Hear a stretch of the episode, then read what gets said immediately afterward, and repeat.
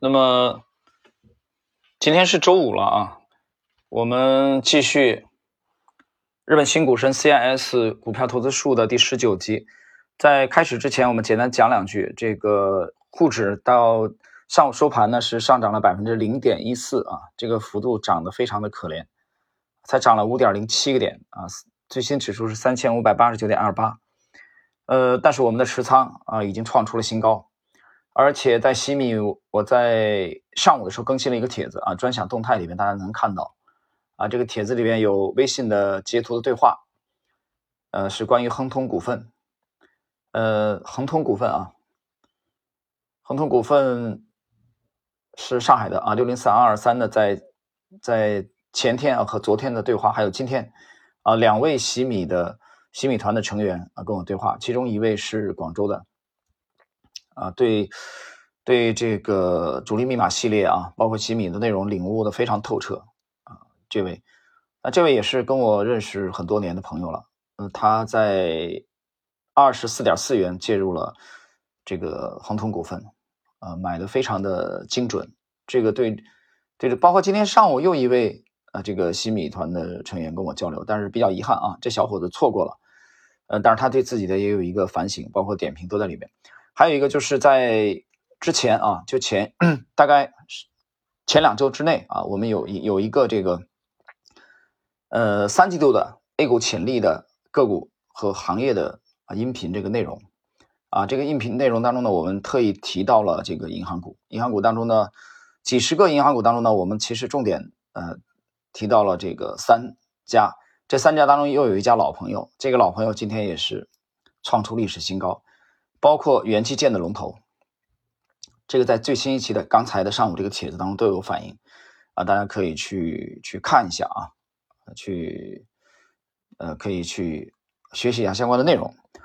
呃，行情到这种位置的时候，那有人说，哎，像这个元器件不是高价股吗？对啊，这这个银行股是低价股，这是第一点。第二点，我没有说高价股绝对不碰，但是呢，我讲了很明确，而且不止讲了一次。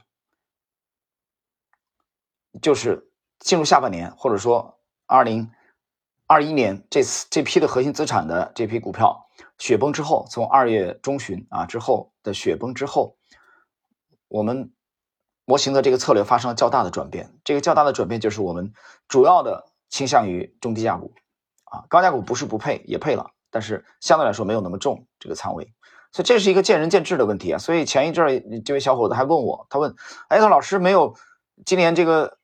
今年二季度没有去配白酒吗？我说没有，没有，我没讲过说白酒啊就绝对不会涨了啊。他二季度来问我，二季度初的时候吧，啊前一阵子，但是我们要做我们最看得懂的，我们要做我们认为最安全的，所以这里边有个取舍的问题了。那所以呢，我我现在明确的可以告诉你啊，我百分之七八十以上仓位是低价股，这话已经很明确了吧，对吧？但我没有说高价股里边就绝对不会涨了，不是这样的，极少数的这个成长型的高价股。它还是会创新高，但是跟一季度相比，跟去年相比，跟前年相比，我展望下半年，我们主要的精力，这个我在西米发了帖子的啊，我说我看好防守型的行业，我更看好中低价的股票，这里边跑出大黑马。什么叫大黑马？那么两三个月之内，你涨幅要百分之五十以上吧？啊，或者我们不要说那么满，四个月之内吧。啊，三到六个月的这个时间跨度翻一倍，至少翻一倍吧，这算黑马了吧？所以你不要跟我说我今天赚了百分之十，或者我创业板我今天赚了百分之十二，啊，这个我不要听的。我们关心的是你能不能持续的涨，持续的赚，要大赚。我们轻易也不会重仓。但既然这么干了，那肯定是模型的语言告诉我，它空间比较大，幅度比较大。好，看今天的这个内容吧。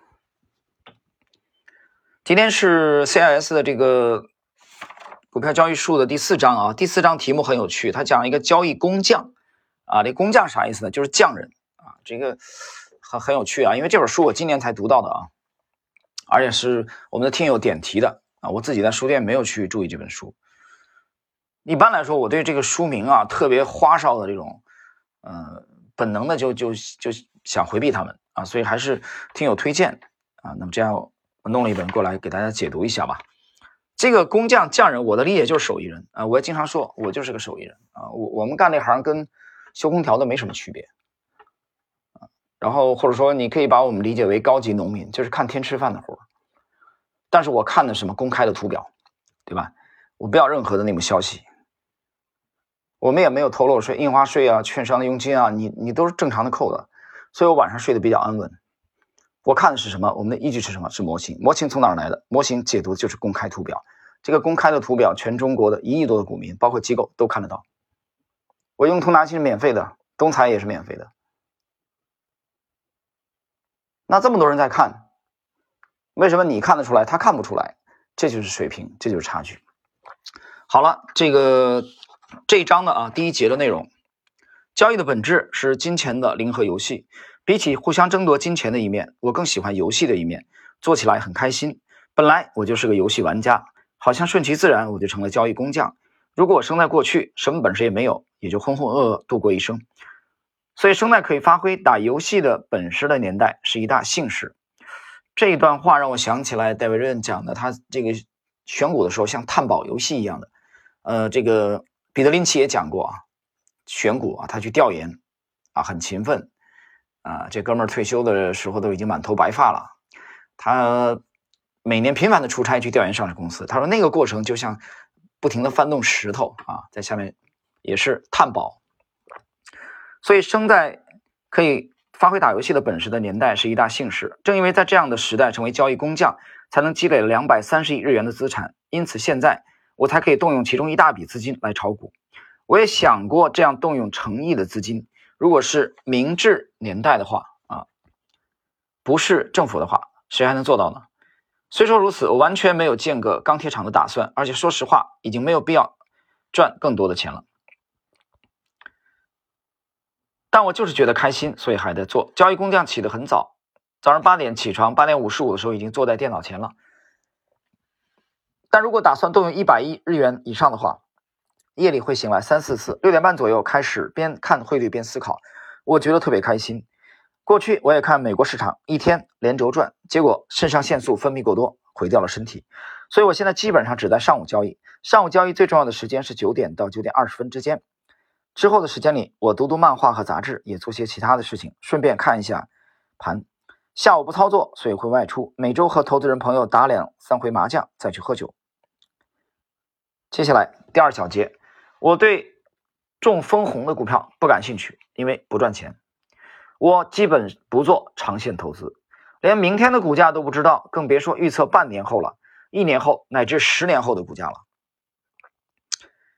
呃，这个是作者的观点啊，这里这里我说两句吧，说一句啊，这个一家之言啊，他的这个观点是取决于他的风格的啊。我讲了，他是当冲的啊。这经常是日内了结的，而且高频的短线超短线，所以他才会说连明天的股价都不知道，更别说预测半年后、一年后甚至十年后的股价了。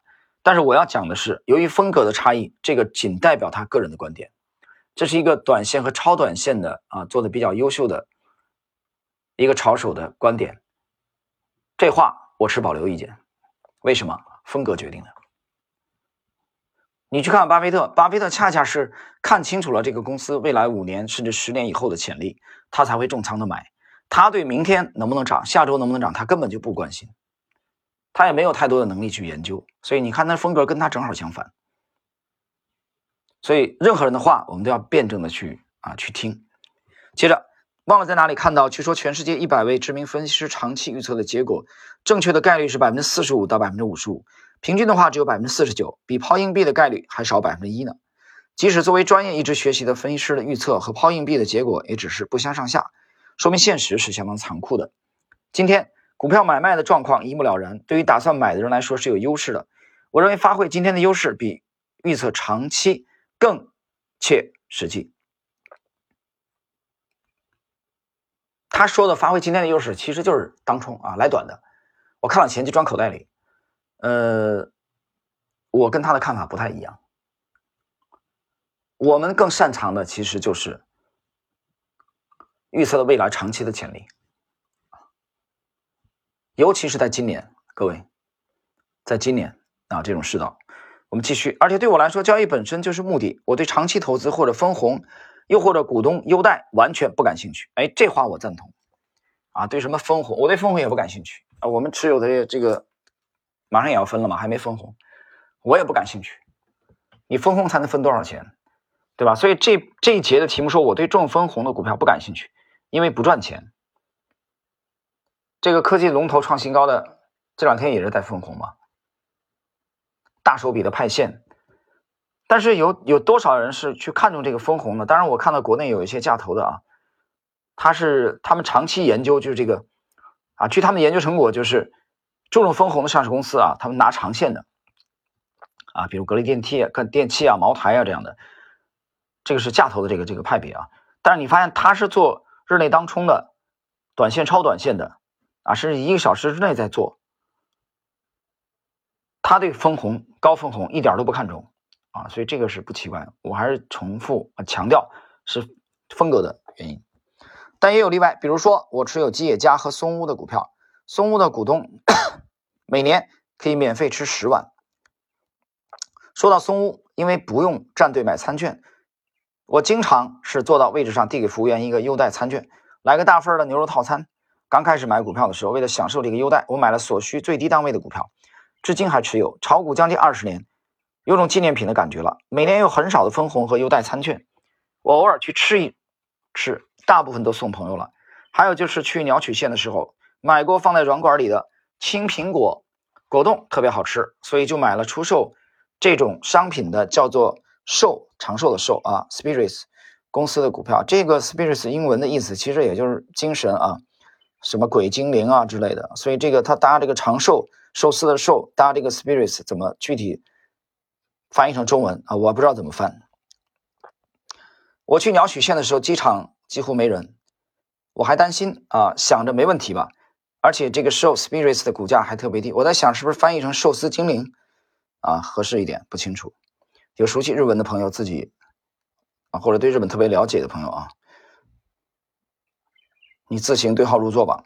买的时候，我想这家公司可千万别倒闭了。就看到二 C H 上有人写道：“这个 Show Spirits 不错啊。”结果第二天就涨停了，一直放在那儿没管。最近看了一眼，涨了相当多，惊喜之下赶紧卖了。但即使一直持有，对我今天的资产来说也是九牛一毛。重新调查了一下，我发现这家公司很大，为了业务多元化，收购了很多和氏零零食公司。和服的和。之前我还想着千万不要倒闭，其实人家很努力。我唯一一直持有的是在我叔叔公司工作的时候，主要客户一家橡胶制品公司的股票。辞职一年后赚了不少的钱，我希望他们不要停止购买我叔叔公司的产品，大量买入了这只股票，而且是大股东。我没和我姑叔叔说过，不过听说他接到了对方的电话，好像询问在您公司工作过的某某买了我们很多的股票，他不是炒作或者要收购吧？感觉很不可思议。尽管以前我去做销售的时候聊了很多有关交货期和质量的话题，还接受了他们的降价要求，但是成了大股东之后，问候的时候或者参加股东大会的时候，他们会很礼貌地问候我说：“某某君，好久不见啊！”买的时候市值大概四千万日元左右，二零一八年初的时候已经涨到一亿日元了，啊，就翻了一倍多了。我也不会做什么操纵股价违规的事情，股票也上涨了，而我也辞职了，所以小心谨慎地持有着。叔叔的公司没有上市，所以买不了。我就把感情寄托在这只股票上了。啊，这他举例子啊，为数不多的这个长线持有的，长线持有的两只，一个是这个 Show Spirits，一个是他公司啊，他叔叔公司的这个客户啊，一家橡胶制品公司的。他举例子其实想说明他很少去持有啊，长期持有，基本上都是这个短期的啊，所以跟他的风格。那么这哥们儿是。高频啊，相对高频，那么短线的啊，超短线的这种风格，所以他的盘感肯定比较好的，比较敏感，包括对新闻事件啊这方面是他的强项啊。但是这里边我们也要辩证看他一些观点。我说他是一家之言啊，他认为对长期的股票股价完全没法预测，他反倒觉得今天的股价更容易把握。其实我告诉你，他干这事儿，全世界的股民百分之九十都在干。你去看他们都是追涨杀跌啊，当日。今天买了，明天卖。我们是 T 加一，没办法，他们可以 T 加零。但这活能干成的人，经年累月的啊，可持续的盈利又很稳定的，我告诉你，了若晨星。否则，否则的话，这个日本这个 CIS 啊，这个新股神不会这么出名，就是因为他干这事儿太难了，而且他还干成了，所以才是牛人。你去干，你试试，对吧？你看你身边的一百个人干这事儿的高频的，你看有几个？我们按在每年去每每个年度结算啊，你看在年底一年又一年的统算下来，你看有几个人是赚钱的？你不要跟我讲曾经买过涨停板，我告诉你，只要是持有股东卡的人，只要是交易过 A 股的人，曾经买过涨停涨停板的人太多了。但是你放在三年、五年、十年的跨度去看他整个账户的情况，你会发现，这样的人往往最终不挣钱，是吧？这事儿是不是很幽默？这里边的意思啊，你得细品。好了。我们今天的这一集内容就到这里。